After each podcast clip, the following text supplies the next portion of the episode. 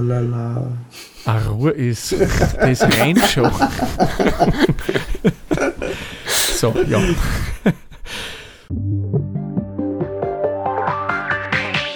Willkommen bei der Hopfologie, Österreichs bierigster Podcast.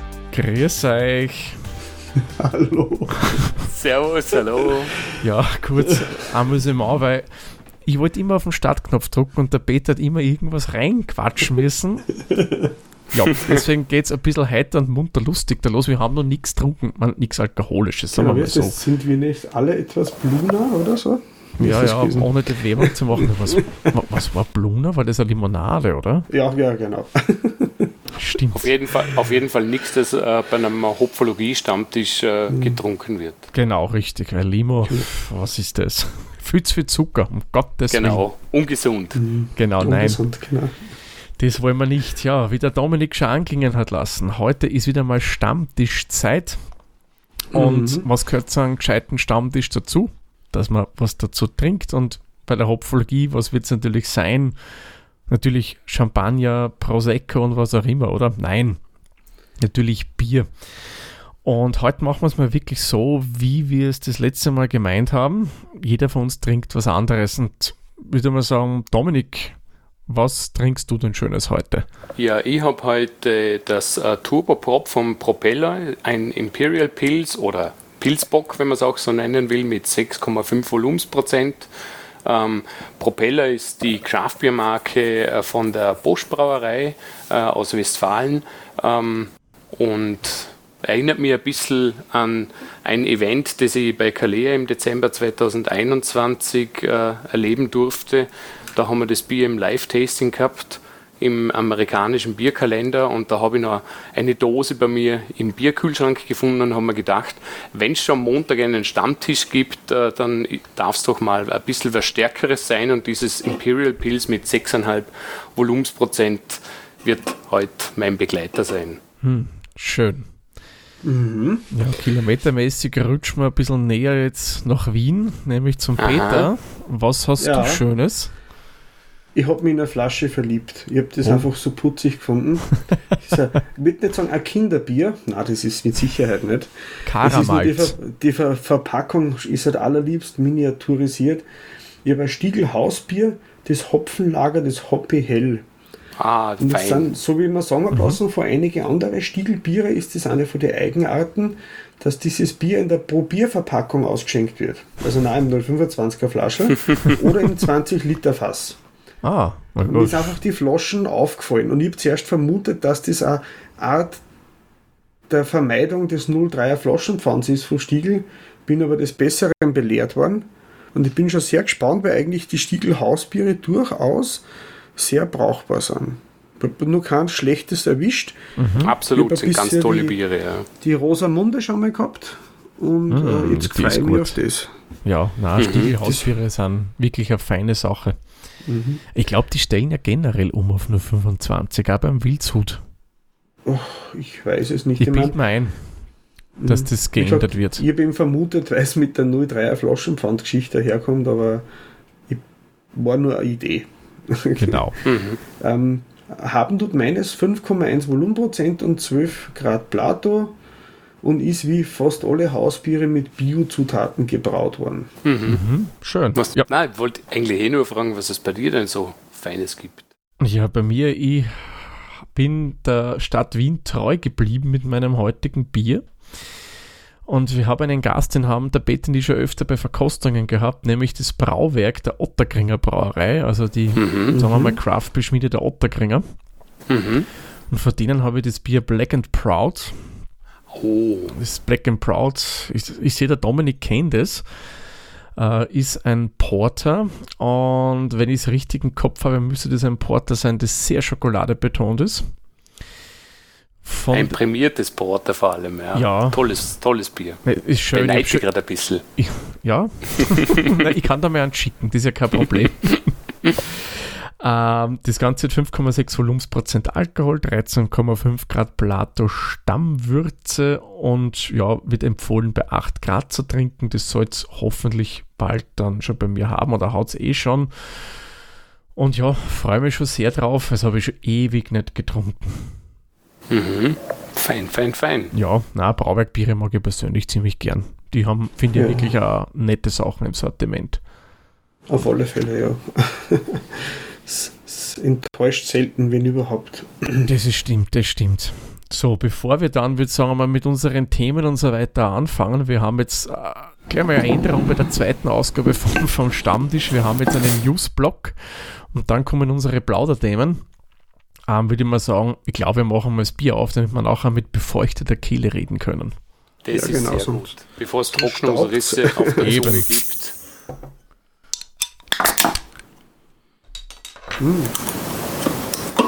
Riecht sehr hopfig aus meiner Flaschen.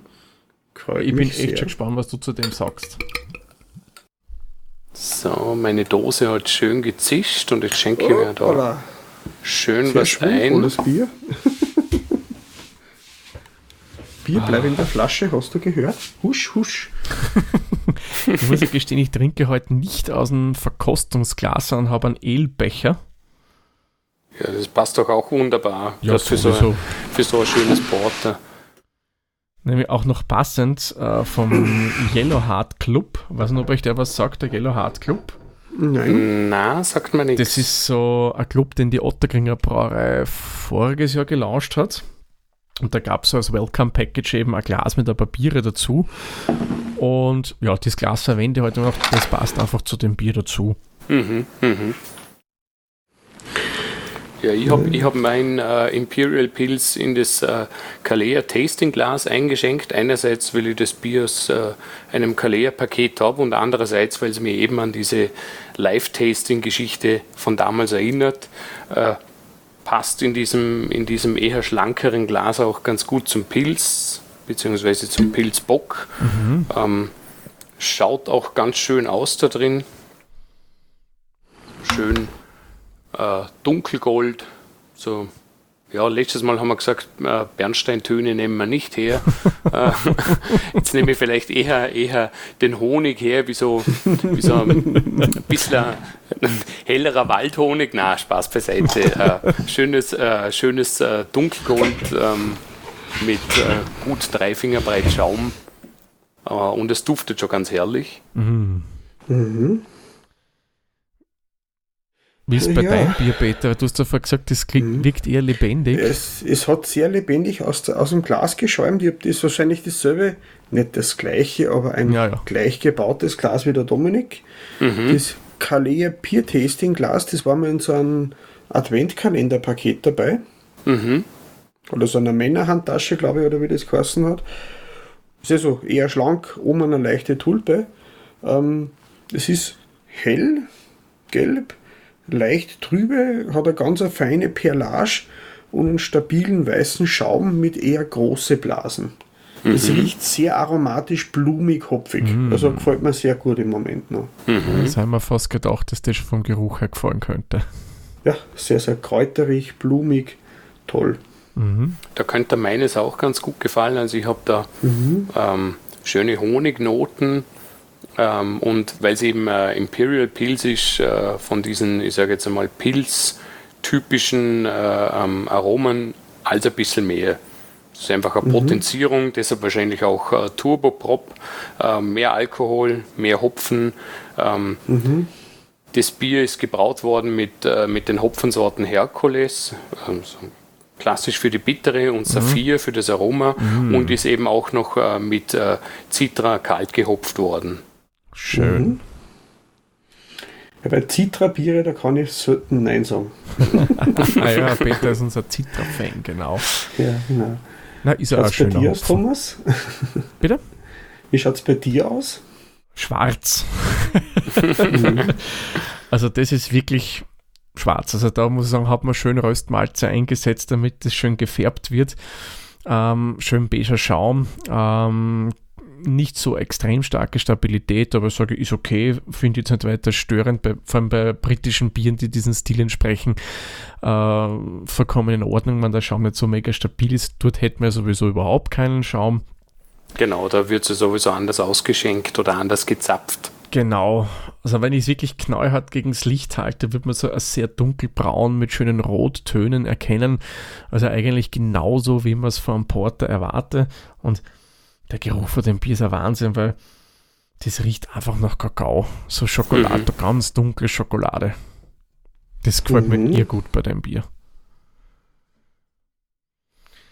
Ja, dann würde ich mal sagen, sehr zum Wohle, die Herren. Ja, zum Prost, Wohle. Stoßen wir mal an.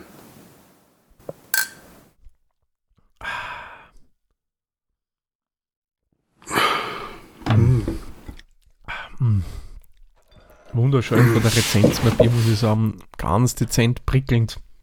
Und dann mhm. kommt gleich am Anfang Schoko mit ein bisschen Kaffee durch. Und dann im Abgang hast du wirklich, äh, wie ich finde, schöne, bittere die jetzt aber in dem Fall eindeutig von den äh, Röstmalzen kommt, also nicht Hopfenbitter. Mhm. mhm.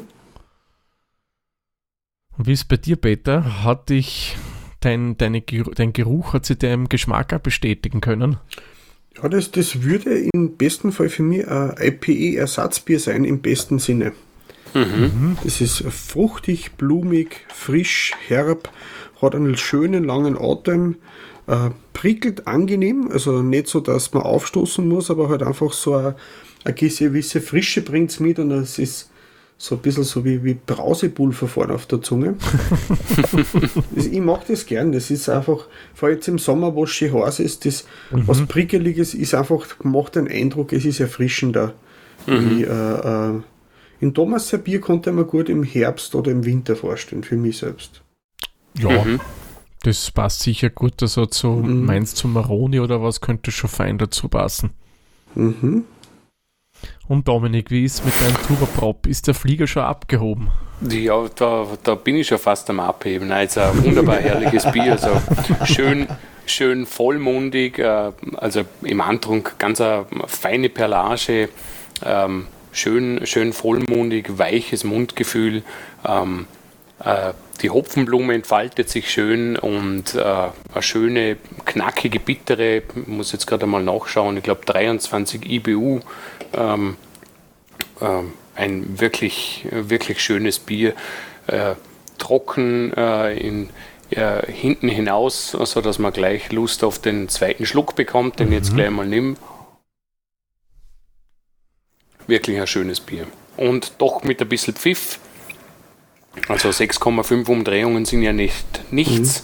Mhm, also da steckt schon ein bisschen wie, was drin. Ganz ein tolles Bier. Merkt man den Alkohol? Ist das sehr versteckt oder? Äh es ist jetzt nicht, nicht zu aufdringlich. Also er ist schon sehr mhm. gut eingearbeitet. Ähm, ähm, es ist aber doch im, im ja, wie soll ich sagen, ein bisschen zu merken, dass es sich da jetzt nicht um ein normales Pilz, sondern um einen Imperial Pilz oder, oder um einen Pilzbock handelt handelt. Also man merkt schon, dass es ein bisschen kräftiger ist. Mhm. Sagt Dominik, kann das sein, dass das Bier in der Männerhandtasche XXL drinnen war? Oder täuscht es mir da? Entweder das war in der Männerhandtasche oder, oder in einem anderen Paket drin. Ähm, zum Glück hört meine Frau da jetzt nicht zu, aber ich habe da einige Pakete äh, bei mir lagernd gehabt und bin mir jetzt nicht mehr sicher, in welchem das, das da drin war. Okay, da muss ich nachher in mein Lager schauen, weil wenn es die Männerhandtasche wäre, kann ich mich auch drauf freuen, weil da war sie nicht drin, wenn. Ja, ich glaube schon. Ich glaube, das war eine, eine der Männerhandtaschen, ja. Na, muss ich nachher gleich schauen, ob es auch bei meinen, die ich gekauft habe, dabei war. Mhm.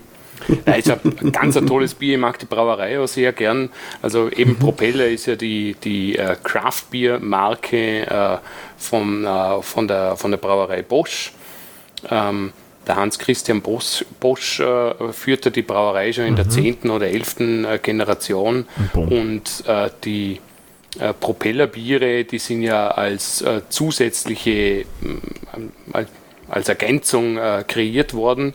Äh, ein Bekannter von uns, der Biersepp, war ja da maßgeblich auch beteiligt an der, an der Kreation dieser, dieser Marke eben auch. Ach, da war der Biersepp dran beteiligt. Ja, ja, ja, Ach, ja das, das wusste ich gar nicht. Ein sehr kreativer Kopf und äh, schon lange natürlich auch in diesem, äh, in dem Geschehen da auch mit dabei. Ah, also vom spannend. Konzept her ja so ähnlich wie das Brauwerk, oder kann man sagen? Als, als kreativer Zusatz zum Standardbier oder Standardgeschäft. So habe ich das immer verstanden, ja, genau. genau. Mhm. Mhm. Und genau. natürlich auch dann mit den ganzen Vorteilen, die man hat, dass man natürlich auch die ganze Infrastruktur ähm, mhm. und, und mitunter auch die, die, die größeren Anlagen dann auch äh, nutzen kann. Ja klar, wie es das Brauwerk ja macht. Ähm, mhm. Gewisse Biere werden ja mittlerweile schon in der Otterkringer selbst gebraut, weil die einfach mhm. die, die Absätze so hoch sind von den Bieren. Mhm. Äh, deren Session IP, wo man nie der Name einfällt. Das uh, Big Easy. Big Easy, genau. Das ja, wird genau, ich liebe es. Baut. Das ist wirklich genau, schön. Ja. Ich der, liebe es. Ja. der Absatz ist so groß und du kriegst es relativ oft wo. Also das Brauns direkt jetzt im, am großen Sudhaus halt im Kleinen, das ja vor, verlagert ist. Mhm. Ja, das, das machen ja einige. Also bei uns in Dornbirn äh, die Mohrenbrauerei, also das, das Mohrenbräu Pale Ale, das ursprünglich auf der äh, Kreativanlage, also in der Kreativbrauerei kreiert wurde, äh, mhm. wurde dann auf, aufgrund großer Beliebtheit und, und großem Absatz dann auch auf die große Brauanlage genommen. Mhm. Weil es es mittlerweile eben auch äh, in größeren Mengen äh, gibt, weil, weil die Leute das auch wollen. Und das ist ja dann wunderbar. Genau, richtig. Und Was kann man sich Schöneres wünschen als äh, Brauerei? Eben, eben, an so ein Versuch dann wirklich gut ankommt. Ja, genau. Gut, dann würde ich sagen, gehen wir mal zu unseren News und da würde ich sagen, darfst der Peter anfangen mit einer News, die jetzt nicht aus Österreich kommt, sondern aus den ja, USA, aus San Francisco, um genauer zu sein. Ja, eine schlimme, schlimme Geschichte grundsätzlich. Ja. Würde ich sagen, äh, es gibt äh, eine sehr eher altehrwürdige Brauerei, das Anchor Steam Brew Beer, oder mhm. Bier eben, die gibt es schon seit langer, langer Zeit und sie selbst äh, bezeichnen sich als die Amerik Amerikas älteste Craft Beer Brauerei, laut eigener Aussage. Mhm. Die Brauerei ist schon lange, lange Jahre am Abgrund dahingeschlittert. Äh, immer wieder hat der Anker sich fangen können ohne das Schiff in Untiefen zu ziehen oder so. Aber leider schaut es jetzt im Moment nicht gut aus, weil jetzt noch der, äh, es ist 2010 ist das Brauereigeschäft vom Original, also 1956 ist die Brauerei kurz vom Bankrott aufgekauft worden. Mhm. Und der Mensch, der das gemacht hat, hat sie 2010 zurückgezogen und die Brauerei ist von einem japanischen Biergiganten Sapporo übernommen worden. Genau. Und es hat aber vorher immer schon wieder Probleme gegeben, äh, nicht nur mit dem Absatz, sondern auch mit der Besatzung der Brauerei, weil, also ein Beleg geschafft, weil eben durch das schlechte, angespannte Verhältnis auch die, die Mitarbeiter immer schlechter be sich behandelt gefühlt haben. Ah, okay. Mhm. Und äh, da ist dann sogar eine eigene äh, äh Gewerkschaft, Betriebsrat gegründet worden. Ich bin mir nicht sicher, im amerikanischen, ob ein Union, Union ein Betriebsrat oder Gewerkschaft ist, zumindest eine Arbeitnehmervertretung. Mhm. Mhm. Ja, genau. genau ja. Hat es aber leider dann auch nicht besser gemacht.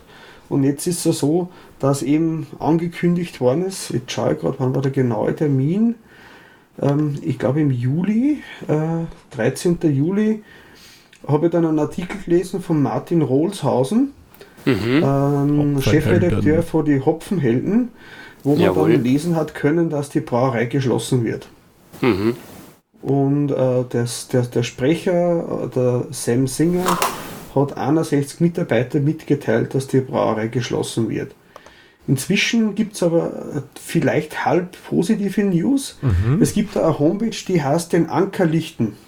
Mhm. Übersetzt Raising the Anchor wo mhm. ein Investor und Bierenthusiast und Fan dieser Brauerei, der damals schon versucht hatte, bevor Sapporo die Brauerei übernimmt, mit einer Investorengruppe diese Brauerei äh, äh, zu retten und noch besten Wissen und Gewissen so umzugestalten, dass für die Zukunft gerüstet ist. Mhm. Und da gibt es dann eine Homepage und wer mal Anteilseigner einer Brauerei sein will, kann sich da beteiligen und das ist eine Art Crowdfunding-Kampagne, diese Brauerei ähm, hochzuhalten mhm, und am cool. Leben zu erhalten. Und der Mike Walsh heißt der Herr, mhm. das auch wieder Bericht von Martin Rohlshausen, versucht eben diese 127 Jahre alte Brauerei, die jetzt vom Brauereikonzern Sapporo abgestoßen wird, äh, zu retten und aus, aus Fan, vom Fan zum Brauereieigentümer oder Anteilseigner werden mhm. möchte und möchte möglichst viel Menschen mitnehmen, weil auf je mehr Füße das steht, desto sicherer sollte der Aufstieg der Brauerei wieder möglich mhm. sein von daher. Mhm. Mhm. Ja, das wäre natürlich schön, wenn da quasi die Rettung in letzter Sekunde mhm. ähm, dann vielleicht doch noch möglich wäre oder, oder wenn wir da bei nautischen Begriffen bleiben, wenn wir ja da vom Anker reden, wenn man das Steuer dann auch ein bisschen herumreißen kann ähm, ja, genau. und diesen, diesem Gegenwind dann auch irgendwas entgegenzusetzen hat. Das wäre schon mhm. schön. Das stimmt, ich meine, ja. ich, ich habe mich jetzt nicht, nicht sehr intensiv mit der Brauerei beschäftigt. Ein Name, ein Name ist es ähm, und ein Begriff ist es mir natürlich. Ähm, mhm. du, hast, du hast eh schon gesagt, äh, da hat es immer wieder Schwierigkeiten gegeben in den letzten Jahren und Jahrzehnten. Und ich, ich denke, dass da ein bisschen die Schwierigkeit war, ähm, sich neu zu erfinden oder neu zu positionieren. Mhm. Ähm, also durch, durchaus äh, tolle, tolle Biere. Ich glaube aber, dass, ähm, wenn, ich, wenn ich an die Bockbiergeschichten äh, mich erinnere, die waren immer herrlich, ähm, äh, als dann irgendwann auch die IPAs rausgekommen sind, weil eine Craft-Bier-Brauerei halt irgendwann dann auch ein IPA haben muss.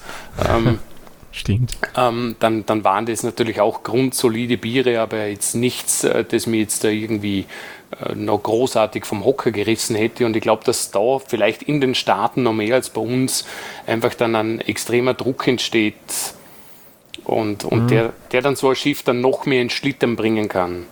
Ja, durchaus. Das ist auch generell der Biermarkt, ob es jetzt am Massenmarkt oder am, am Craft-Biermarkt, ein bisschen am Einbrechen. Mhm. Zumindest habe ich gelesen, dass im Schnitt so drei bis fünf Prozent die Umsätze gefallen sind. Entweder weil sie die Leute an dem komplizierteren Bier, was in Amerika doch nicht so gewohnt ist, in vielen Gegenden, einfach nicht mehr äh, äh, äh, so absetzt. Es sind aber auch einige alkoholische Alternativprodukte gerade am Steigen, so wie die Hard Seltzers. Mhm. Wenn euch das was sagt, die halt auch so eine Art die, einen kalorienfreien Alkohol versprechen, quasi aromatisierte Wässer mit Alkohol versetzt. Mhm. Ja, halt genau. Dann, also an, an, an leichten Schwips oder an. an, an ich, ich sage immer, ich, ich sag immer ein bisschen böse dazu, äh, die modernen Alkopops. ja, stimmt, ja. Ja, ist so, ist so, von daher. Und. Und halt auch die ganzen Standardbrauereien haben auch immer wieder Marketing-Mishaps gehabt. Ich weiß nicht, ob ihr es mitgekriegt habt von dem, ähm, ich glaube von Miller war das oder Coors, wo es um eine Werbe, äh, Werbe Spot gegangen ist, wo es an, ich glaube, einen Transgender-Darsteller verwendet haben und ab da haben dann die ganzen konservativen doch, äh, Fans. Bush war das, glaube ich, als, ja, als dann so eine Massenmarke war es auf alle mhm, Fälle. Mhm. Und die haben halt dann probiert, äh, das Ruder rumzureißen und dann sind aber die anderen beleidigt worden. Und so hat man quasi die, die linke und die rechte Seite des Bierspektrums beleidigt und so schwimmt man da ein bisschen ungewisse Gewässer herum. Ja, vom einen Shitstorm in den nächsten Shitstorm. Genau. Das ist natürlich Sozusagen, perfektes ja. Marketing, ja. genau. Aber ist doch egal, auch negative Publicity mhm. ist Publicity, dann bringt er wieder irgendwas. Ja, und genau. ich denke, äh, gerade die äh, aus der Craft-Bier-Szene kennen wir es ja, äh, wie oft, äh, also so nach dem Motto totgesagte Leben länger, wie oft äh, ist der Untergang äh, der Craft-Bier-Szene schon ja. ja vorausgesagt worden, äh, prophezeit worden und äh, es ist dann doch wieder anders gekommen. Natürlich äh, lebt und bewegt sich äh, der Markt und die Szene. Hoffentlich natürlich, dass so eine, so eine traditionsreiche Brauerei wie, wie Anchor Brewing äh, mit 127 Jahren dann vielleicht doch noch gerettet werden kann. Also ich drücke dem mhm. Mike äh, Walsh da die Daumen. Ähm, dass er da was auf die Füße stellen kann. Ja. Also ich habe den Artikel ja, cool. ja, auch gelesen, der hat ja durchaus mhm. schon, schon, Ideen, äh, was da zu machen wäre.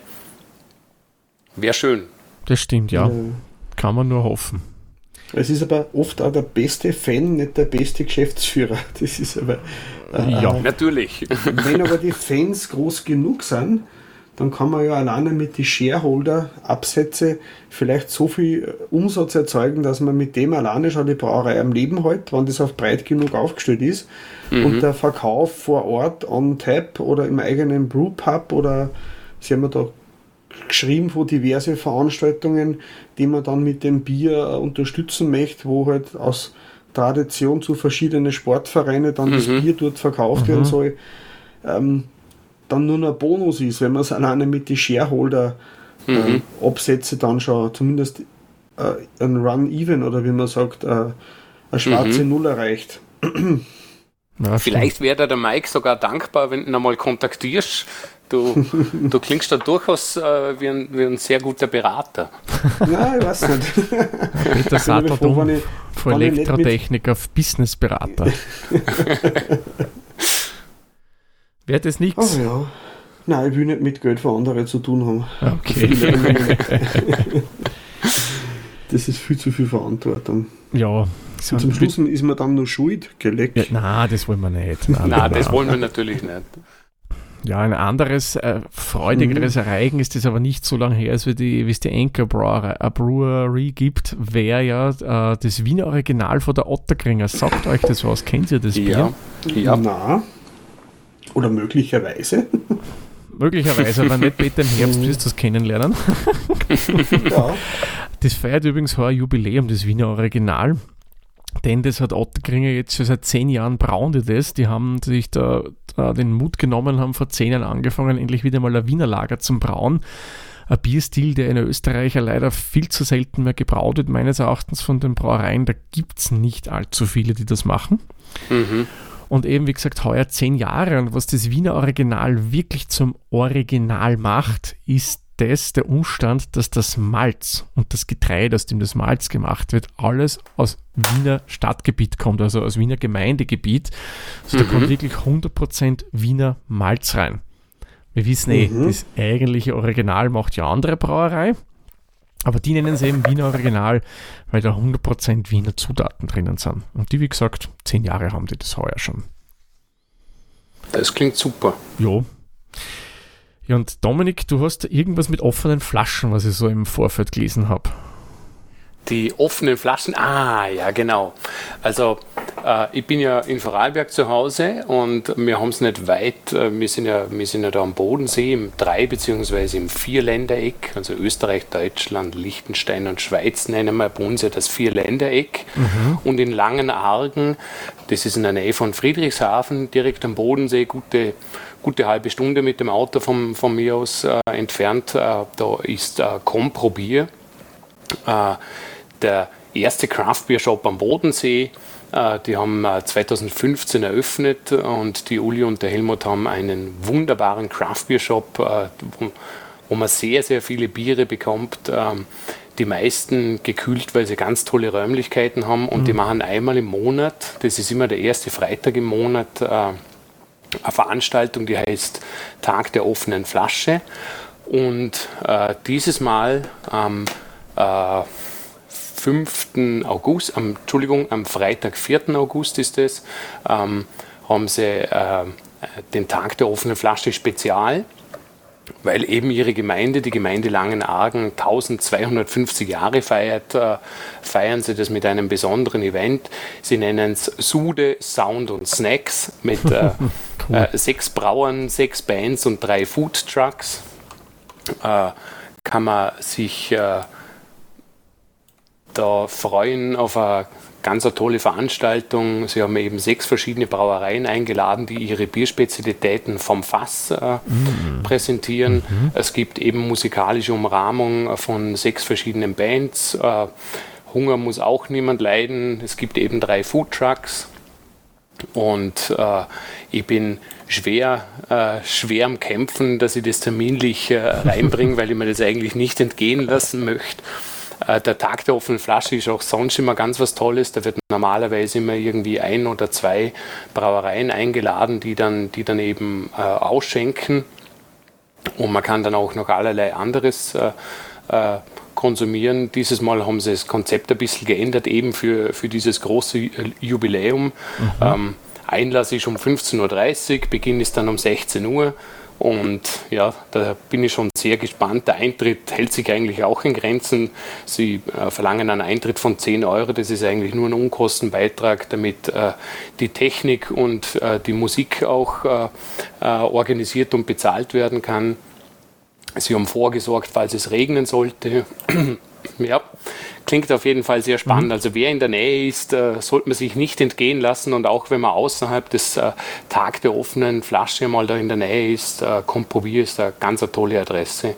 Bin immer wieder gern bei der Uli und beim Helmut. Mhm, klingt das sehr cool, finde ich. Klingt coole, coole Sache auf alle Fälle, ja. Ja, bevor es jetzt noch in die Ferne treibt oder weiter in die Ferne treibt, habe ich noch zwei kurze österreichische Themen für euch. Mhm. Es gibt einen Verband der Brauereien, äh, das ist ja die Bierland Österreich. Das mhm. ist, wie soll man sagen, ja, so ein Zusammenschluss der Brauereien ist es eigentlich, so Interessensvertretung des Brauereibundes. Und da gibt es jetzt einen neuen Obmann in diesem Verein und das freut mich irgendwie, dass das ein Waldviertler jetzt ist. äh, nämlich der Chef von der Zwettler Brauerei, der Karl Schwarz. Der ist jetzt neuerdings ähm, in diesem Verein der Obmann. Und ich habe ein bisschen gelesen, was also seine Statements sind. Und sein Ziel ist es ja, den Verband ein bisschen zu modernisieren und halt mit der Zeit zu gehen und da was vorwärts zu bringen. Da bin ich wirklich gespannt, was da noch auf uns zukommen wird. Und das klingt spannend, ja. Ja. Ja, und leider muss ich jetzt mit einem Thema von meinen aufhören, die jetzt das nicht so schön ist. Ähnlich wie beim Peter seinem Thema, das er vorher hatte, geht es da um Schließ und eigentlich ist, wurde hier schon geschlossen. Da gibt es momentan Pläne, dass man es wieder aufmacht, aber da wird noch gesucht. Nämlich, wenn wir schon im Waldviertel sind, da gibt es ja die Bierstadt Weitra. Das ist vielleicht dem einen oder anderen oder der einen oder anderen ein Begriff. Mhm. Müsste ja, wenn ich es jetzt richtig im Kopf habe, Österreichs älteste Braustadt sein, also die urkundlich erwähnt wurde. Und neben dem Weiterer Bier, das ja der Zettler Brauerei gehört, gibt es doch das Brauhotel Weiterer. Das war einfach ein schönes Hotel mit Gastronomie und einer eigenen Brauerei, die, glaube ich, so fünf bis sechs Biere gebraut haben. Davon waren zwei Standard und die restlichen waren so Sondersude, die man mal zu Weihnachten gemacht hat, im Sommer und zum Frühjahr. Ja, und das wurde leider geschlossen, trotz meines Erachtens eigentlich recht immer gut gefüllten Haus, aber der ehemalige Eigentümer hat gemeint, will er nicht mehr weitermachen, hat es geschlossen. Man zum Glück, die Beschäftigten wurden alle übernommen ins, ich sage mal, ins Haupthaus vom mhm. ehemaligen Besitzer. Aber dennoch steht da, muss ich sagen, eine sehr schöne und wirklich geschätzte Gastro in weitere jetzt am Hauptplatz leer. Was ich weiß, sucht die Gemeinde schon nach einem Pächter. Und wäre schön, wenn das wieder aufgelebt wird. Wegen der Biere würde ich mir jetzt nicht so Sorgen machen. Das hat nicht das Personal gebraut vom Brauhotel. Den Braumeister hat der, der Herr Trojan von der Schremser Brauerei gestellt. Also der war da immer mhm. dort und hat Bier gebraut und hat dort auch übrigens Bierseminare gegeben. Ah, jawohl. Ja, das waren so meine ersten Kontakte mal näher mit der Thematik zum Beschäftigen vor vielen Jahren. Mhm. Und ja, wird halt gesucht. Wenn man Glück kommt, kommt es mal wieder. Wenn nicht, wäre ewig Schatten, meiner Meinung nach. Mhm. mhm. Also mit so gastronomische äh, Betriebe ist es ja zurzeit sehr, sehr schwierig. Ja. Ich kenne Bad Ischler Gegend, wo ich herkomme oder wo ich jetzt wohnen darf. Ich komme nicht von dort her, ich wohne nur dort. Ähm, ist halt auch sehr, sehr schwierig. Da hat man rund um und gibt es Wirten, die Nachfolger suchen, Wirten, die keine Mitarbeiter finden an was das dann liegt, ob es an der Bezahlung, die Arbeitszeiten oder dem Unwillen der, der Mitarbeiter liegt, was oft äh, kolportiert wird, schwer zum sagen, aber auf ja. alle Fälle ist es ein schweres Geschäft im Moment. Auch ja. wenn man Geschäft hätte, kann man es nicht ausführen, weil wenn keiner das Bier einschenkt und das Bier im Fass bleibt, dann hilft es auch nicht weiter. Das ist richtig. Mhm. Ja, aber Absolut. Ja, ja. Wir Biersommeliers weiterhelfen. wir hätten es ja gelernt. Wie, wie sagt man da, wie einen Geißbock zum Gärtner machen? Ja, oder? genau. Ja, und dann haben wir noch ein abschließendes Thema, das hat der Peter heute noch kurz geschickt. Das führt uns jetzt wieder mhm. weiter weg, nämlich eigentlich zum Beginn unseres Newsblocks in die United States of America. Peter, was äh, tut sie denn da drüben? Warum es mir das äh, äh, eingeschwarbt hat, das war in die Google News ist mir das eingeschwarbt Google worden. News. Ich, ich lese keine Wirtschaftsmagazine und auch nicht das US Today Money Magazin. Mhm. Aber da gibt es anscheinend im Moment eine Aktion, wo Budweiser wird in Amerika umbenannt für diesen Sommer. Aha. Weil es gibt ein paar was, was spricht denn mehr für Freedom und, und, und, und, und was auch immer noch, wie eiskaltes Massenbier? Natürlich. Und jetzt wird anscheinend das Budweiser-Logo an der 12 äh, äh, Flüssigunzen-Dose und Flaschen wird es für diesen Sommer in Amerika umbenannt und ab dem 23. Mai und es soll die amerikanischen Biertrinker zur Verbundenheit zu Amerika anstacheln Aha, für okay. verschiedene Sportevents.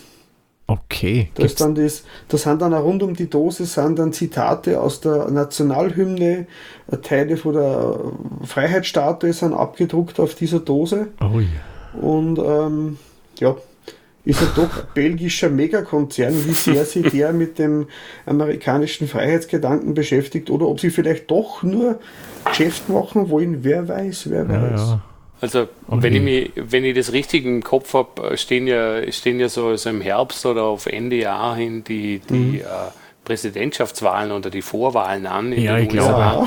Äh, dass, die, dass die Werbestrategen da durchaus ein bisschen mit dem Patriotismus spielen. Ähm, ja, das liegt wahrscheinlich auf der Hand oder ist zumindest äh, nicht so weit weg. Ja. Sehr interessant auf jeden Fall. Das erinnert mich aber auch ein bisschen an das Thema, wie irgendwann durften die, äh, die Pommes frites, heißen sie bei uns, die French Fries, nicht mehr French Fries Ja, stimmt. heißen, Dann- sondern hießen dann irgendwie Freedom Fries, äh, Ja, weil genau. es eben auch für Freiheit und äh, Stars and Stripes steht. Naja, äh, Das war glaub, damals auch ich schon. glaube, ein ich Bild- muss nicht alles verstehen. Nee, mu muss man nicht. Das muss Das, man ist- nicht. da ist ein Schema dahinter. Es war damals auch schon ein belgischer Gedanke. Mhm. Die Pommes. Ich glaube, bei denen war es ja so, weil, weil sie die, wenn ich mich richtig erinnere, die Franzosen nicht am zweiten Irakkrieg beteiligen wollten. Ja, genau. Und da das haben hat- dann die Amerikaner damit aus zu tun. Trotz Ja. das umbenannt, ja, auf Freedom Fries, das French Ja, Fries. auf, aufgrund vom Herkunft von dem Brauereikonzern und der Herkunft der Pommes frites eine Verschwörung gewittert. Ja, genau. Ja, anscheinend beziehen sie sich da auf diverse Sportveranstaltungen wie die Sommerolympiade und der amerikanische Fußball, nicht American Football, sondern Fußball Cup. Ähm, und das sollte man halt da im Zuge dessen mehr Umsatz kreieren durch die Umbenennung. Wobei, wenn ich da schon Jahrzehnte in geschmackloses Bier investiere und dann kurz davor den Namen ändere, ob das so gut ist. Das, sei dahingestellt. Vielleicht bei Ja. manchen Patrioten oder Patriotinnen Mhm. mag das durchaus ankommen, ja. Bei den Doch. Water Products, die hier produziert werden. Aber ich glaube, das ist in Österreich ein Ding der Unmöglichkeit. Ah, das wird nie funktionieren. nicht funktionieren. Na, glaube ich auch nicht. Also, ich meine, es gibt so das Austrian Amber Lager von den Kulturbrauern, Mhm. aber das ist ja ganz was anderes als ein Bier, das America heißt. Wobei wir haben auch Biere im Land, die von fast Präsidenten produziert werden gelassen tun. Echt? Ding. Welches wäre denn das? Ja, das Turbobier natürlich. Ach so, das Turbobier. okay, ja, ist richtig. Von fast Präsidenten. Ich meine, ist er Dritter, glaube ich, geworden, oder? Ja, genau. Der, der, der Peter zeigt schon wieder eine neue Seite. Also Werbe, Werbe, ist er dann auch noch. Ja, also liebe Brauereien, wenn Sie uns zuhört, Mhm. der Peter vielleicht überredet ihn, bietet ihm einen guten Job an, der könnte euch was bringen. genau Absolut. das, das, das, das, der, der Slogan ist dann Welcome to the Dark Side. Genau. Ja, wenn wir schon in die USA sind, das ist ja durchaus ein Land, wo man vielleicht einmal auf Urlaub hinfliegt. Muss ich sagen, im Mhm. Westen der USA sehr, sehr schön, bietet landschaftlich wirklich tolle Sachen, auch von der Natur her. Und auch Biere, gute Biere der Westen. Und der Dominik hat heute ein schönes Thema mitgebracht, Urlaubsbiere. Dominik, Ja, genau. wie kommst du Also auf Urlaubsbiere? Was verbindest du damit? Ich, ich war ja gerade vor kurzem im, im äh, Urlaub und ähm, nach äh, fünf Jahren Abstinenz äh, hat es uns wieder nach Kreta verschlagen, unsere, unsere Lieblingsinsel. Also wir sind große Griechenland-Freunde und Kreta ist eine wunderbare Insel. ähm, alles herrlich dort, das Essen, äh, das Wetter, die Menschen. Und jedes Mal, wenn ich auf Kreta bin, freue ich mich als erstes auf mein erstes äh, äh, griechisches Bier und habe das äh, dieses Mal auch wieder mal gepostet und, und wohl wissend, was ich damit ernten werde, ähm, weil es einfach ein 0815 Bier ist. Ähm, aber das Mythos, äh, äh, das ist eigentlich nichts anderes als ein, ein äh, ja, der, äh, der Thomas hat es, glaube ich, eh so schön gesagt, ein International Lager ist. Äh, das ist einfach der Inbegriff meines, äh, meines griechischen Bieres. Und was willst du eigentlich bei 37 Grad? Du, ja, eh. du willst was Leichtes, was Erfrischendes. Aber ich habe ja genau gewusst, was da auf mich zukommt. Und als wir, als wir heuer nach, äh, nach Kreta sind, weil wir in eine andere Gegend sind, nämlich in, in äh, wir waren in Kania und ich, ich habe mich da ein bisschen umgeschaut und habe schon gewusst, da gibt es eine, eine Craft-Bier-Brauerei, eine Microbrewery, die heißen Karma Bier. Und ich habe das voll auf dem Schirm gehabt, aber ich habe gewusst, okay, das ist ein Familienurlaub und keine Bierreise, aber für einen Biersommelier ist ja doch irgendwie alles auch ein, ein Biertrip. Ähm, war es mir dann doch möglich, auch diese Brauerei zu besuchen, äh, Brauereiführung, Biertasting, Lunch im Brewpub und habe mich dann einfach so in diese Biere verliebt, dass ich immer mehr und mehr ähm, äh, studiert habe, was macht denn eigentlich ein Urlaubsbier aus? Mhm. Und ich denke, da gibt es zwei Dinge. Einmal, einmal ist es einfach dieses, das kennt ihr wahrscheinlich auch. Ich höre das von Freunden, die sagen, das Guinness hat in Irland viel besser geschmeckt als zu mhm. Hause. Mhm. Äh, mir ist es mit dem Mythos äh, schon mal so gegangen, dass das in Kreta am Strand bei 35 oder 37 Grad ganz anders geschmeckt hat oder im Sonnenuntergang als bei mir zu Hause auf der Terrasse. Äh, also es gibt einfach so dieses äh, dieses äh, Biertrinken äh, mit, mit viel Kontext, mit viel Gesamteindrücken. Mhm. Und dann gibt es, glaube ich, aber eben auch das, was ich da bei der Karma Brewery äh, ähm, erlebt habe, dass du einfach auch vor Ort äh, viele tolle, spannende Dinge entdecken kannst. Ähm, und das hat das Reisen und spezielles Urlaub machen äh, für mich eigentlich immer auch äh, ausgemacht. Also wenn ich irgendwo im Urlaub bin, oder auch geschäftlich unterwegs bin, dann, dann möchte ich das Bier vor Ort trinken. Also ich, ich fliege nicht äh, nach China, um dann Stella Artois zu trinken an der Hotelbar. Kommt auch manchmal vor, aber grundsätzlich äh, finde ich es einfach spannender und interessanter auszukundschaften und zu probieren, ja. was es vor Ort gibt. Wie geht es euch mit sowas? Ja. Ja, ich verstehe dich da voll und ganz. Also, was das man Mythos betrifft, das ist in Griechenland sicherlich anders, eben wie du sagst, vor die ganzen Eindrücke her. Und mhm. da habe ich auch so eine Story für euch. Ähm, man, ich bin ja nicht unbedingt gerade ein Freund von Buntigammer. Das ist einfach ein Bier außer der Panther. Ich muss sagen, der geht schon, den mache ich durchaus gelegentlich ganz gern. Aber das normale 0815 Buntigammer ist nicht so wirklich mein Geschmack. Mhm. Und da waren wir mal in die Berge wandern, relativ weit oben und auf der Hütte so einkehrt, Mittagessen halt so und wollte halt ein Bier trinken und dort hat es nur ein Buntigammer gegeben. Und dachte, naja, okay, nimmst halt das. Und irgendwie, entweder war es aufgrund der Höhe, weil wir waren über 2000, oder war es einfach der Gesamteindruck. Ich bin da so auf der Terrasse mit der Family gesessen, in die Weite geblickt, habe da mal keine Ahnung, irgendwas Deftiges hat gegessen, da mal Buntegammer dazu getrunken. Und das war schon anders da oben. Mit dem ganzen Ambiente und so, es klingt blöd, aber da schmeckt sowas irgendwie anders. Darum kann ich ja verstehen, dass du in Griechenland das Mysos trinkst, weil mhm. das schmeckt dort sicher unter Anführungszeichen anders als bei uns. Mhm. Ja, ich glaube, ich glaube, es ist ja mit vielen Dingen so und, und Bier trinken ist ja auch eine sehr emotionale äh, Angelegenheit. Also ich will das Bier trinken jetzt nicht irgendwie verkomplizieren oder, oder, oder verkünstlern, äh, verkünstlern oder so, aber, aber natürlich ist es emotional und je nachdem, wo du bist und in was für einem Zustand du bist, äh, mhm. äh, sei es jetzt der Höhenrausch auf der, auf der, auf der Almhütte, oder, oder eben die, die Sonne, die dafür sorgt, dass man, dass man alle möglichen äh, Glücksgefühle hat. Das Ganze rundherum sorgt dann sicher auch dafür, dass man sich ja, vielleicht auch äh, eher darauf einlässt und einmal die Scheuklappen ablegt. Also, ja, vermutlich.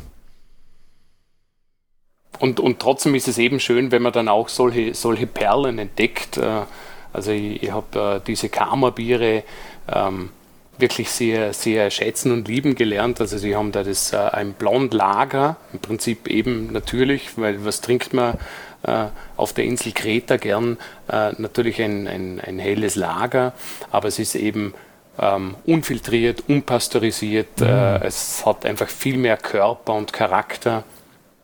Und sie haben auch ein, ein Dunkel, äh, sie haben das genannt ähm, nach einem bayerischen Rezept äh, mit, äh, mit kretischem Touch, ähm, weil sie da Banan, ähm, Moment, Johannisbrot-Sirup äh, mit dazugegeben haben, äh, mhm. das dem Ganzen nochmal ein bisschen mehr einen schokoladigen, fruchtigen Charakter verliehen hat. Sie haben ein ganz tolles Pale Ale und sie haben saisonale Biere. Und das Einzige, das wirklich schade war, weil ich bin da hingefahren mit meiner Familie, natürlich gut ausgerüstet mit einem leeren Rucksack und einer leeren Tragetasche. Und man dachte, da kaufst du jetzt auch noch ordentlich ein. Und das Erste, das mir dort erzählt wurde, war, dass es dass ihre Biere nur vom Fass gibt, weil sie eben alle unfiltriert und unpasteurisiert sind und dass es nur für die Gastronomie ist. Und dann war ich sehr traurig zuerst und dann hat man die, die Dame, die mit mir die Brauereiführung gemacht hat, erklärt, dass sie jetzt eben das Blondlager versuchsweise in Flaschen abfüllen. Mhm.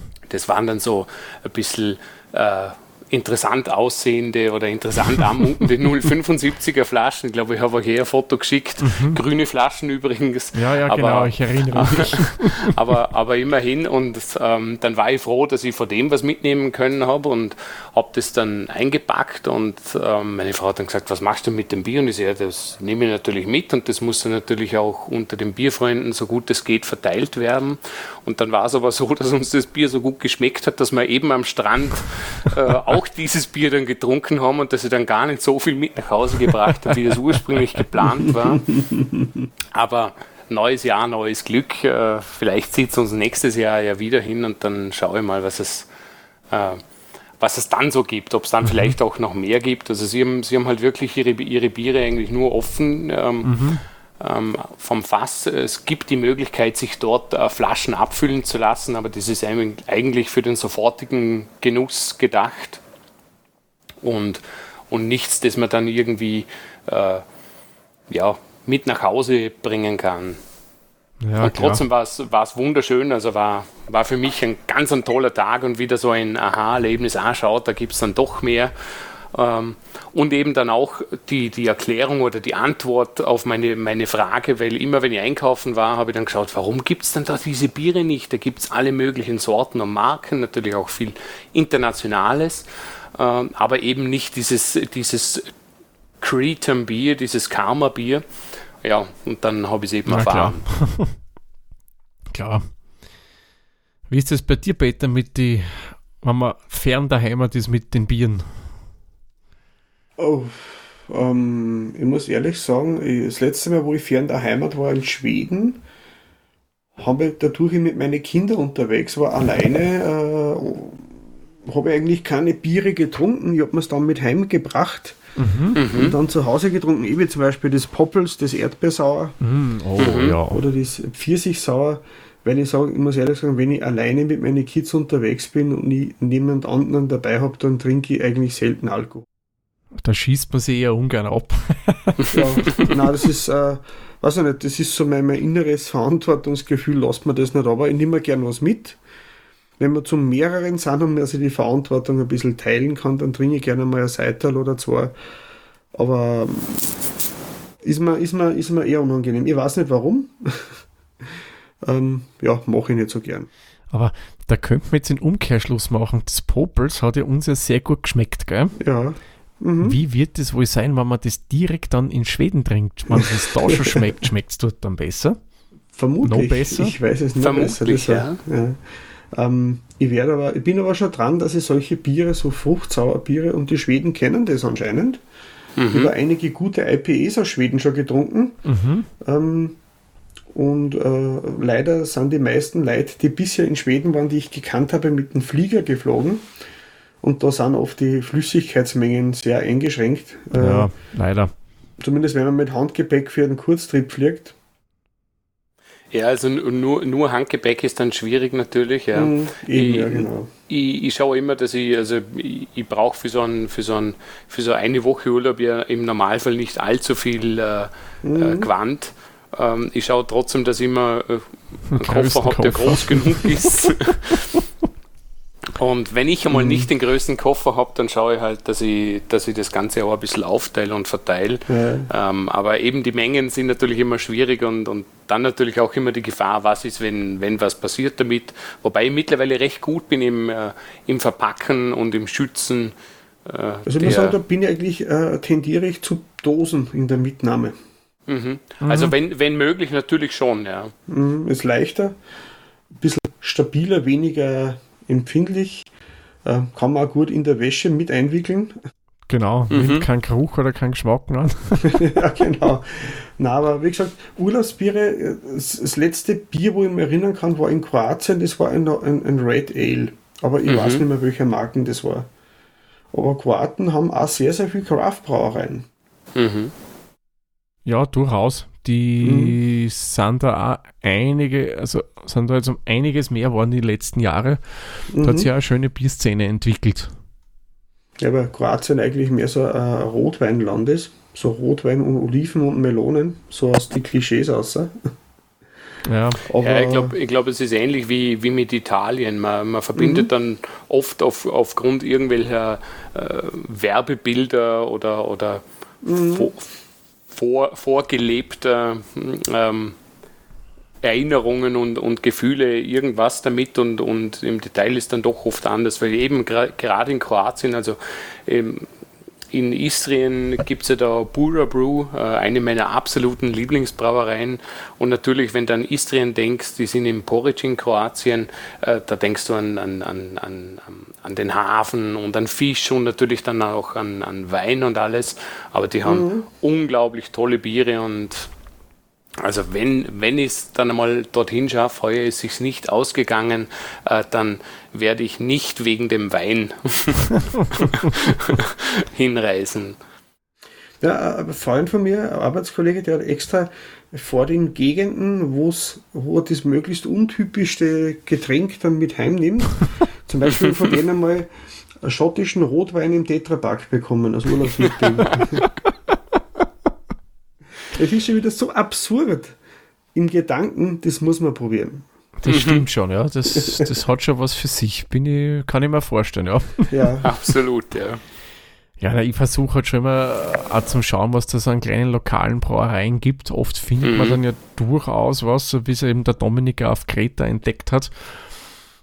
Aber es ist nicht immer leicht und ich hoffe ja, wenn wir dann unseren Haupturlaub heuer bestreiten, dass ich es schaffen werde, bei einem eineinhalbtägigen Zwischenstopp in Berlin zum Beispiel mhm. mal eine echte Berliner Weiße zum Trinken.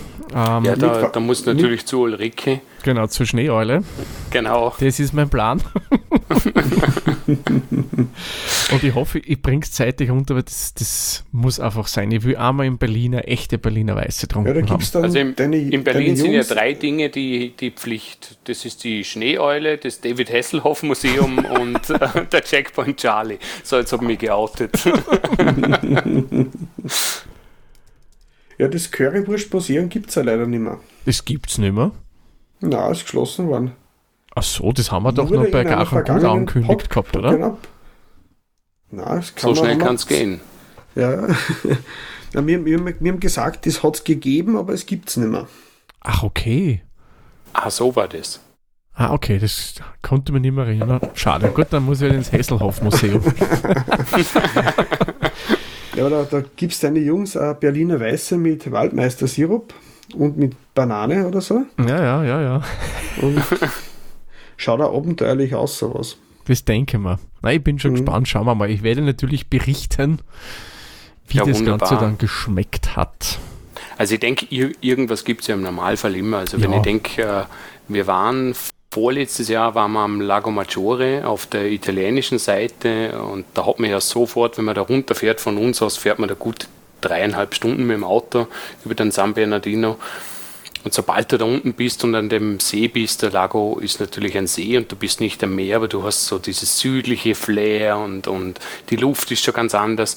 Und sogar dort, äh, wenn man da, egal ob wir jetzt in einem größeren Supermarkt waren oder in so einem kleinen äh, Lebensmittelgeschäft, ich habe da immer irgendwo was gefunden. Natürlich nicht immer direkt lokal aus, aus der Gegend, da vom, rund um den Lago, mhm. aber durchaus äh, tolle italienische Biere. Das war jetzt dann vielleicht einmal äh, was von einer größeren Brauerei, ähm, die, die vielleicht nur noch vom Namen her italienisch klingt, aber es waren auch durchaus ein paar schöne italienische Schmankerl dabei, ähm, von einem Red Ale über Imperial Stout oder, oder Session IPA waren da alles dabei. Man muss eben nur die Augen aufmachen Ja. und, und nicht immer nur auf, auf die großen, bunten, ähm, amerikanisch gestylten Dosen schauen, sondern auch einmal ein bisschen, äh, ja, ähnlich wie bei den Büchern, nicht nur auf den Umschlag schauen, sondern ein bisschen die, die vielleicht nicht so auffälligen Flaschenlau ein bisschen genauer anschauen. Meistens findet man da schon was. Das stimmt. Man muss nur ein bisschen schauen, dann gibt es immer irgendwo eine nette kleine Brauerei. Genau. Ja, vom Urlaub würde ich sagen, gehen wir mal noch zu unserem letzten Thema. Das ist eines, das mir persönlich ja immer schon am Herzen liegt. Nämlich es geht um Bierflaschen und genauer gesagt um die Farbe der Bierflaschen. Jawohl. Was ist denn eure liebste Bierflaschenfarbe? Ja, äh, natürlich die, die dunkelste Flasche, die braune Flasche, äh, weil sie einfach für das Bier natürlich am, am besten ist. Ich habe es vorhin eh gerade gesagt, äh, ich war froh, dass ich dieses, äh, äh, dieses Karma Blond Lager, dieses kretische Bier kaufen können habe. Äh, die Flasche war immerhin keine weiße Flasche, aber doch eine grüne Flasche. Ähm, ja, und wir wissen ja, dass die grüne Flasche zwar nicht ganz so schlecht ist wie die, wie die weiße Flasche, aber eben keine braune Flasche und das ist immer ein bisschen schade. Finde ich auch. Äh, Peter, dein Bier ist, glaube ich, schon in einer braunen Flasche drinnen, das kleine äh, Ja, Stiegel. ja, doch, doch. Braune Flasche und haben wir nicht einmal eine Flasche aus schwarzem Glas gehabt? Ja, was? also aus fast schwarzen Glas, das war, wenn ich mich richtig Das erinnere, von der Wilden Gams aus Kirchberg in Tirol. Ja, die war cool. Das, war eine IPA, cool, ja. da hast du wirklich nicht durchsehen können durch die Flaschen. Mhm. Also das, Das- war schon on the top. Mhm. Nur, weiß nicht, wie es euch geht, aber was mir aufgefallen ist, viele Brauereien, die ja die Großgebiete, also Großgebiete, die Halbliterflaschen in braunen abfüllen, haben dann oft die kleinen, die Seidlerflaschen in grün. Mhm. Aber ich kann mir ehrlich Mhm. gesagt nicht erklären, warum. Ja, Also- Otterkringer zum Beispiel. Genau, zum Beispiel, die machen das Mhm. so. Ich glaube, Stiegel hat ja auch die kleinen vom Goldbräu, die 033er, müssten ja auch grün sein. Ja, Die Einwegflasche. Also ja, das- genau. Also Ja, groß genau. sind Einwegflaschen, die 033er.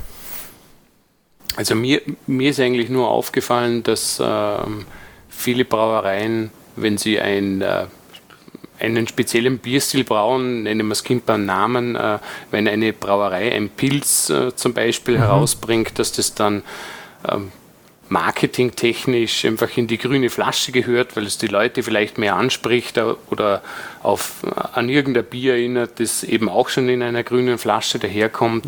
Ich denke immer, die Brauerinnen und Brauer, die, die sind da sicher nicht ganz glücklich damit, aber wenn aus Marketinggründen dann eben die Wahl auf eine grüne Flasche fällt, ähm, weil man damit eben anderes assoziiert, dann kann man sich da oft dagegen wehren. Ich habe jetzt gerade geschaut beim Eckenberger, da haben sie auch, also 05 in braun und 03 in grün. Mhm. Und manche Spezialsorten wie ein Urbock ist auch in braun.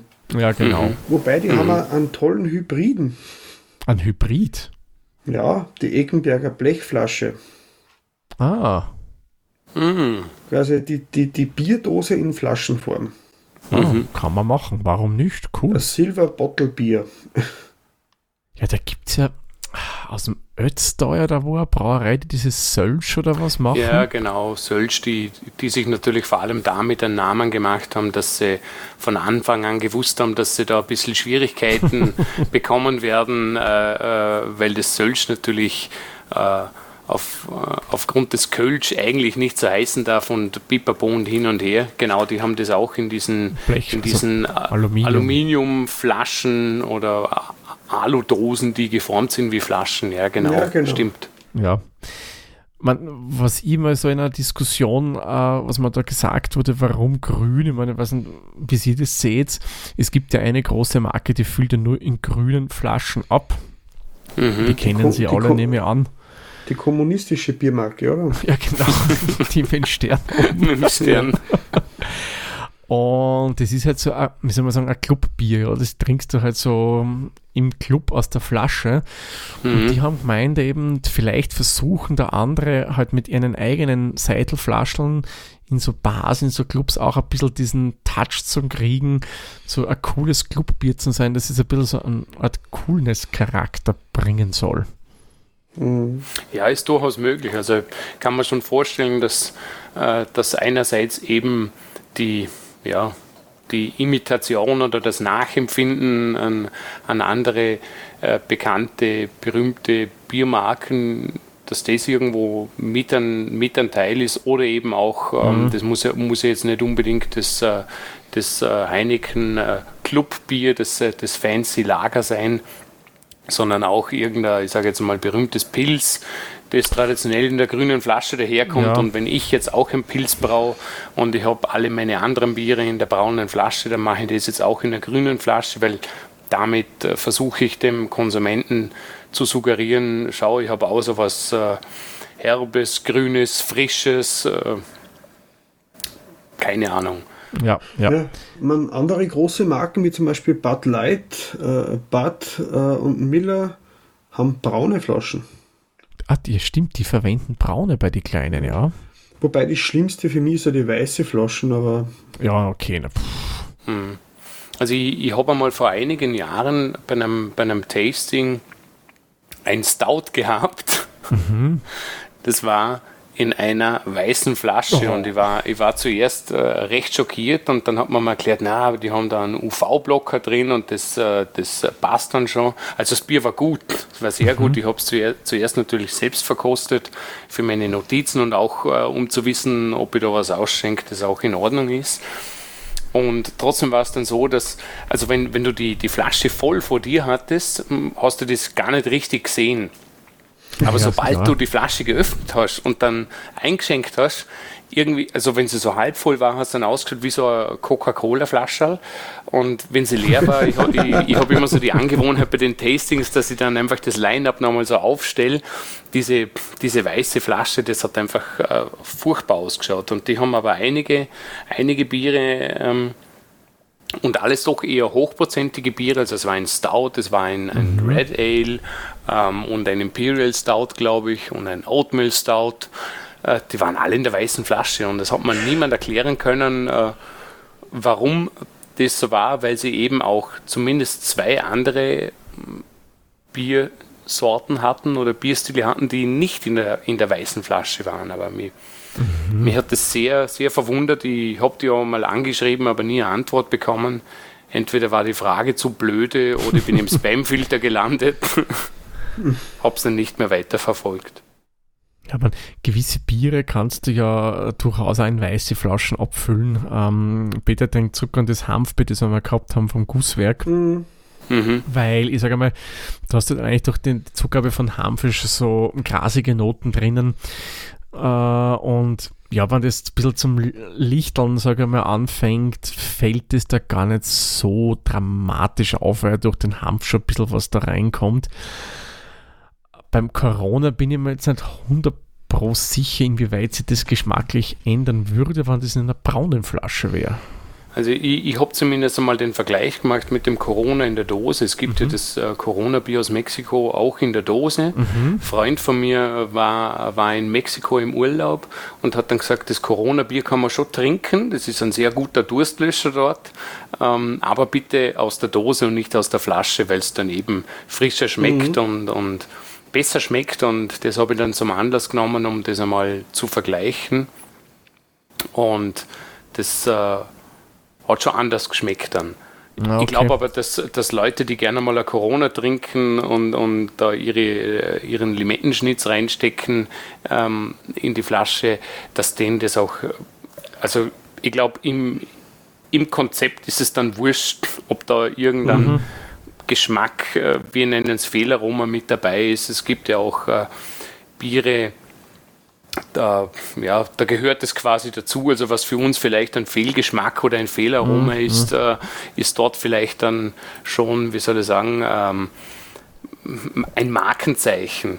Ja, na sicherlich. Man denke nur an ein original tschechisches Pilsner. Da ist ja Diacetyl drinnen. Bei genau. uns Fehlgeschmack, aber dort gehört es einfach dazu. Genau. Und wenn wir eben eben die grünen Flaschen sind, also wenn ich an einen früheren Arbeitskollegen denke, ähm, dem habe ich das Becks äh, nicht ausreden können. Das ist sein Bier und, und das ist auch vollkommen in Ordnung. Also ich denke immer, es geht ja nicht darum, den Leuten irgendwie was auszureden oder einzureden oder jemanden zu überreden. Ich habe das eben nur faszinierend gefunden, äh, dass das, was mich irritiert hat oder gestört hat auch irgendwie, also ich habe das dann trotzdem trunken auf dem Grillfest, überhaupt keine Frage, aber das, äh, das, was mich irritiert hat, war für ihn das, was das ausgemacht hat, das Bier. Er hat gesagt, ja, das ist mein Bier. So, so schmeckt es zu Hause. Und äh, deshalb eben, was für uns ähm, ein Fehlgeschmack oder ein Fehlaroma ist, ist für andere, ja. gehört für andere ja. dann vielleicht dazu. Das stimmt, ja. Da, da, da fällt mir eine lustige Anekdote ein. Das hat mir meine Schwiegermutter erzählt. Von einer Freundin von ihr, der, der Mann, der hat gern einen Grießkoch, also einen Grießbrei gegessen. Mhm. Schön viel mit Zucker und Zimt und weil das hat ihn so an seine Oma erinnert. Die hat ihm auch immer einen Grießbrei gemacht. Oder, also bei uns sagt man Grießkoch. Ja, bei uns ja auch. Unsere Frau hat das dann gemacht und irgendwie war er nie so mit Geschmack zufrieden, bis ihr einmal abbrennt ist und er hat es halt gegessen und sie wollten ihn abhalten, ah, das kannst du nicht essen, das brandelt ja und er war so höchst zufrieden, sagte, das schmeckt jetzt endlich so wie das von Oma. also es ist ja, schon viel Gewohnheit drinnen, aber ich wollte als Beispiel sagen, wie man äh, sozialisiert worden ist, wie was zu schmecken mhm. hat.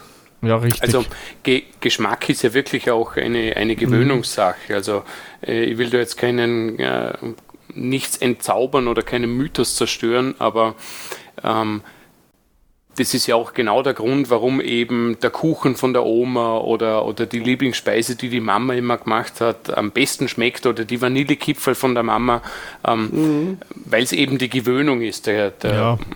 der Geschmack entwickelt sich und, und ähm, die, die Gewöhnung gehört damit dazu und deshalb schmeckt es dann so auch am besten. Und natürlich ja. ist ein bisschen eine Verklärung dabei in der Erinnerung, das kennen wir auch alle. Ja, sowieso.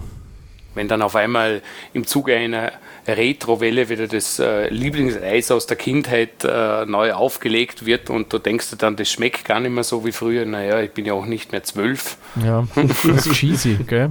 ja, genau. Ja, da hat er, ich war so äh, begeistert damals und dann so enttäuscht. Kennst du es denn? Es hat nicht mal mehr die Löcher gehabt. Kennst du das noch? Ja, ja. ja, das war schlimm, das ist traumatisch. Sapperlot. Oder so wie der, wie der Milchflip ohne, ohne weißer Schokolade rundum. Das geht ja, genau. Ja, ja. Genau. Uh, kennst du es denn den YouTuber, den Bayern, der, der Third Wart?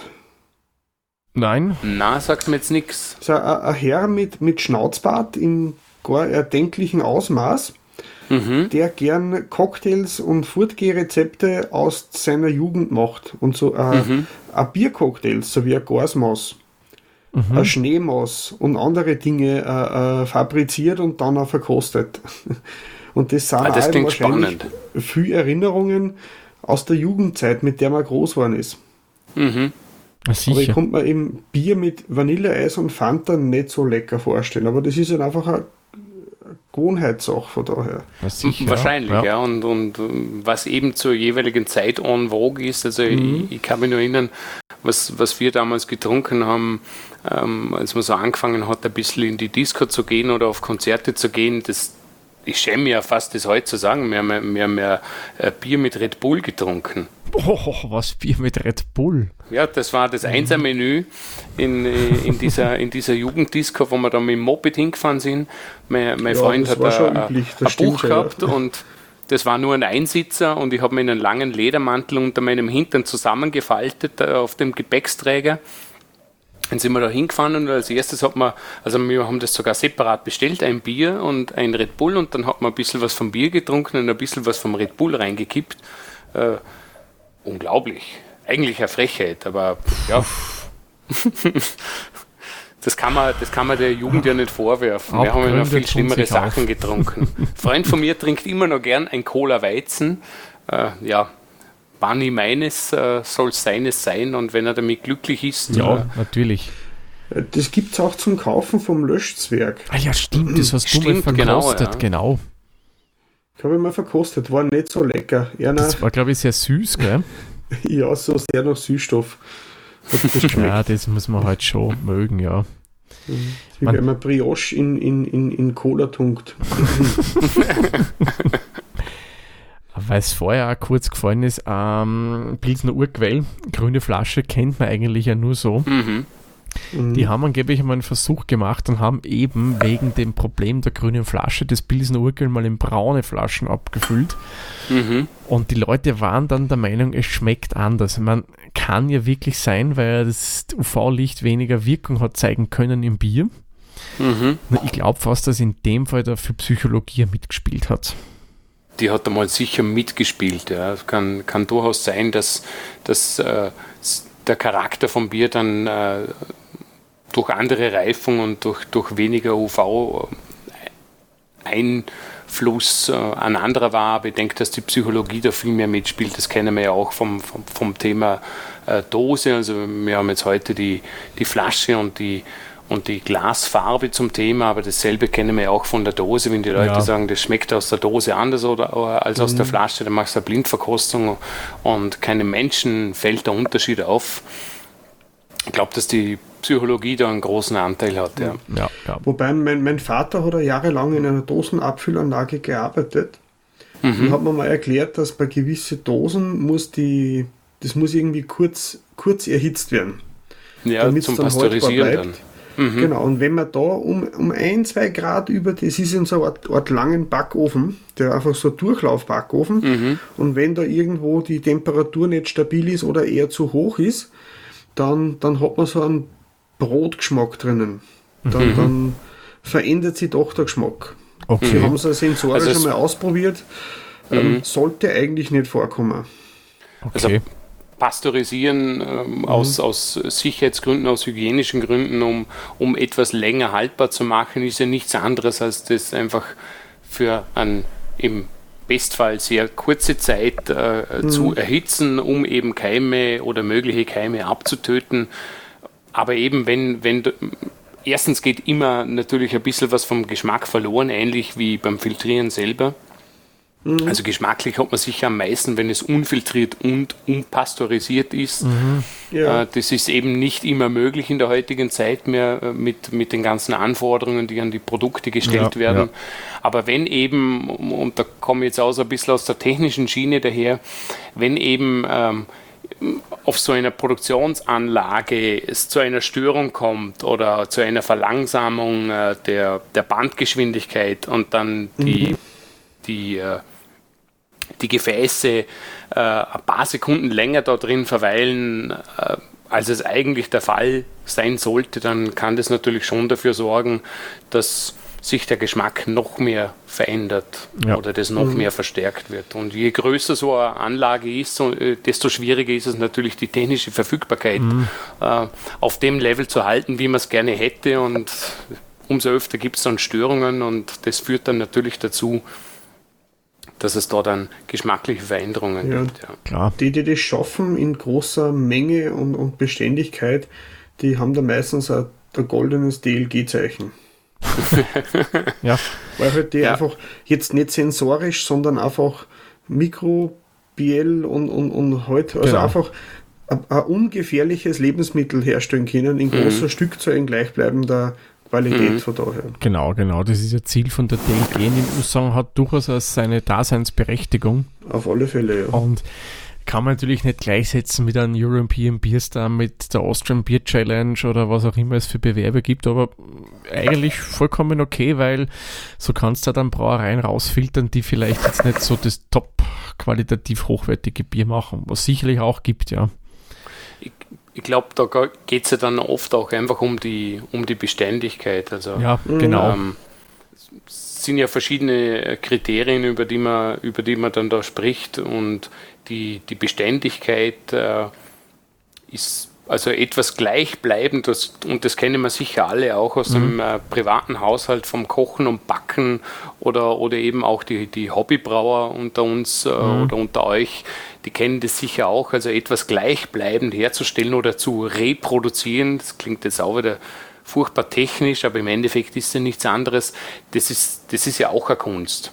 Ja, ist richtig. Mhm. Also die, die Ja, Prozesse irgendwie so zu standardisieren, dass man dann sagt, und wenn ich das immer so mache, dann kommt immer das dabei raus. Äh, Wenn mir das beim Eierpuschieren einmal gelingen würde, dann äh, wäre ich eh schon happy. Ja. Eierpuschieren ist mein Kobayashi Maru. Ah, da fällt mir noch kurz was ein, weil wir vorher gesagt haben, grün und braun könnte durchaus auch psychologisch sein, zumindest beim Pilsen Urquell. Ähm, ich war mal in einem Lokal, ich nenne hier wirklich nicht keinen Ort und wie es heißt. Und die haben Bier angeboten einer bekannten Marke. Mhm. Und die haben einen Teil in braunen Flaschen gehabt, den anderen Teil von der gleichen Brauerei in grünen Flaschen. Und die haben das unter schlechtmöglichsten Bedingungen eingekühlt. Das war so, ja, wie man es kennt, jetzt vom Supermarkt, so eine Fleischvitrine, so in der Art, mit voller UV-Bestrahlung vom Bier. Also, also mit diese Neonröhren da. Also alles andere als ideal. Man gekühlt, ja, war es in Ordnung, aber eben Vollgas Licht drauf. Mhm. Und wenn man die grüne Flasche geöffnet hat, ist dieser, wie soll man sagen, Lichtgeruch. Das klingt jetzt Mhm. für jemanden, der das nicht kennt, blöd, Lichtgeruch, aber es riecht man, das hat so ganz was Eigenes. Das hast du aus dem Flaschenhals rausgerochen. Mhm. das- Das, das war wirklich, boah, das hat, er- das hat wirklich nicht gut geschmeckt. Schade um das Bier, das war von einer österreichischen Brauerei wirklich ein gutes Bier. Aber das hast du durch diese Fehllagerung einfach nicht mehr trinken können, Mhm. gescheit. Mhm. Und wie gesagt, die haben auch was Braunes drinnen gehabt. Also, im- also was Braunes. Bier in braunen Flaschen, ja. Man sollte immer gescheit sprechen. Und ähm, da war es zwar auch drinnen, das, der Lichtgeschmack, der Lichtgeruch, aber weitem nicht so intensiv Mhm. ausgeprägt wie bei den grünen Flaschen. Also es war echt verblüffend. Und es ist, das ist voll in Erinnerung geblieben. Also ich habe das noch nie, noch nie Mhm. so intensiv gerochen. Und das ist ja das, das, äh, das Faszinierende. Also, äh, Thomas, du kennst es sicher auch vom, äh, von der Diplom-Biersommelier-Ausbildung. Ähm, es braucht ja gar nicht viel Zeit. Also, wir haben, da, wir haben da eine Flasche für ein paar Stunden ans Fenster gestellt, äh, wo wir gewusst haben, da ist diese Flasche, diese grüne Flasche äh, dem Licht, dem Sonnenlicht ausgesetzt und die zweite Flasche nicht. Jetzt könnte man das Ganze natürlich unter Laborbedingungen noch ein bisschen äh, sauberer als Versuch aufziehen, indem ich sage, äh, ich versuche zwei möglichst frische Flaschen zu bekommen, direkt von der Abfüllung. Eine kommt ans Fenster, eine nicht. Ganz so, äh, ganz so wissenschaftlich müssen wir es aber nicht machen, Ja. aber innerhalb von ein paar Stunden hast du da sofort einen Unterschied, äh, stimmt dir da voll zu. Also dieses, ja, stechende, ein bisschen schwefelige, ähm, amerikanischer Freund von mir hat immer gesagt Skunky, also Ja, so genau. quasi dieser Stinktiergeruch. ähm, und dass das bei der, bei der grünen Flasche dann einfach viel schneller entsteht als bei der dunkleren, äh, bei der braunen Flasche, die einfach mehr UV-Licht äh, abblockt und nicht durchlässt zum Produkt. Ähm, ja, das, dasselbe kennt man übrigens auch vom Wein. Also ich, ich bin ja nur Biersommelier, ähm, aber ich weiß von, von einer Freundin, dass es beim, äh, beim Wein äh, genau dasselbe gibt, Okay. äh, das Thema Lichtgeschmack. Ähm, äh, dort wird es allerdings meistens als käsig äh, bezeichnet. Mhm. Ist beim Bier eher der alte Hopfen dann. Genau, das ist dann der alte käsige Hopfen. Ja. Ja, richtig. Na, Ja, ich habe äh, bei dem. Hallo? Ja, Ah, es war irgendwie, auf einmal ist der Dominik bei mir weg. mhm. der ist schon wieder Hallo? ruhig. Er ist schon wieder da. Hallo. Ah, jetzt bin ich wieder da. Ja, es ist, es ist schon, wir nehmen schon länger auf, da passiert das dann immer. Bitte, Peter, fahr er fort. Ich, ich weiß es nicht mehr. Ich weiß es nicht, bis mir aufgefallen. Ich habe es auch nicht mehr gefunden jetzt. Bei mir sind Das kommt sicher mit noch. Käsigen Geschmack ist mir eben eingefallen, dass ich eben erst was gelesen habe. Habe ich, glaube ich, beim letzten Mal erwähnt, dass das bei manchen Sauerbier und Lambic-Biere ja bevorzugt wird, abgelagerter Hopfen, weil die Präservationskraft bleibt erhalten, nur der Geschmack ist nicht mehr so dominant, dass er eine Auswirkung auf die auf das, das, das säuerlich Auf das Geschmacksprofil hat, ja. Mhm. Mhm. Genau, genau, stimmt, ja. Das heißt, glaube ich, in der letzten Folge, die wir aufgenommen haben, Genau, ja, kurz haben wir schon erwähnt. Ich meine, man kann ja nur hoffen, dass es irgendwann doch die Braumeisterinnen und Braumeister schaffen, das Marketing zu überstimmen und sagen, wir wollen bitte auch im Kleinen haben, dass unsere Konsumentinnen und Konsumenten, die wir alle sind und Wert auf gutes Bier legen, ähm, dass wir das in braune Flaschen abfüllen oder gar in der Dose, aber Dose ist immer Thema, das, da plaudern wir anderes Mal drüber. Ja, da wollte ich gerade sagen, die, die Dose polarisiert natürlich Oh sehr, ja. sehr stark und, und äh, da braucht es wahrscheinlich einen, äh, einen separaten Termin, einen separaten Stammtisch einmal. Auf alle Mhm. Fälle. Man, Na, jetzt, jetzt weiß ich, ist mir wieder eingefallen, was ich sagen wollte vorher. Man könnte ja über die Bier-IG eine Studie anstoßen zu diesem Zwecke, dass man das statistisch erhebt, wie sehr sich da sensorisch der Geschmack verändert über Exposure Time zu UV-Licht oder so, dass man das dann groß am Standard verkauft oder so und über den Druck der Medien dann die Brauerei zu besserer Flaschengestaltung zwingt. Also Peter, irgendwie habe ich das Gefühl, du willst halt zeigen, was du alles so an Know-how hast. Also das sind wieder coole Ideen. Also, Ja, absolut, absolut. liebe Brauer und Brauerinnen, holt euch den Mann, der kann euch nur helfen. Ja, man, was ich euch sagen möchte, ja, wenn wir wieder Stammtischaufnahme machen, dann nehmen wir nächstes Mal aber ein großes Bier. Meins ist irgendwie schon länger leer, weiß nicht, Ja, wie es bei ja. Also ich, ich habe da zwar, ein, also das Turboprop kam in einer hübschen äh, 500 Milliliter Dose daher. Passt jetzt nicht gerade zu unserem aktuellen Thema, weil wir eben nicht von der Dose, sondern von, von der Flasche und von der Flaschenfarbe sprechen, aber die 05 sind auch schon fast leer. Ich schenke mir jetzt da gerade noch den Rest ein. Beim Ja, Peter meine- nehme ich auch. Flaschen- Ja, ja. Ja, also wenn der Peter jetzt mit den 025 immer noch was drin hätte, dann, naja. Dann wär's schon warm. Da hätten wir schon einen Hansel. Ich habe überlegt, weil mein Kühlschrank ist ja maximal weit weg vom Aufnahmezimmer. Ich brauche einen Getränkekühlschrank fürs Aufnahmezimmer. Das ist eine Idee, dann kannst du die derzeit noch fassen. Das Und klingt am gut, besten, ja.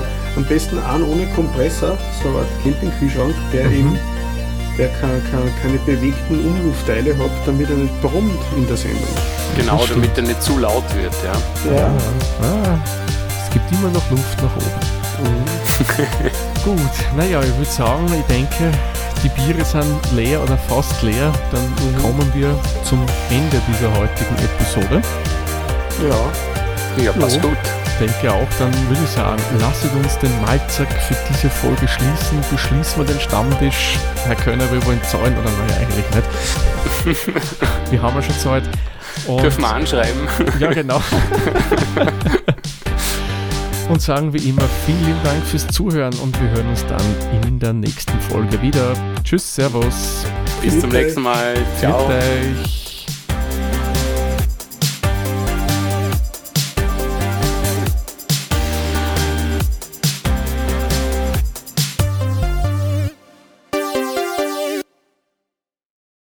Dieser Podcast wurde produziert von Der Witzer.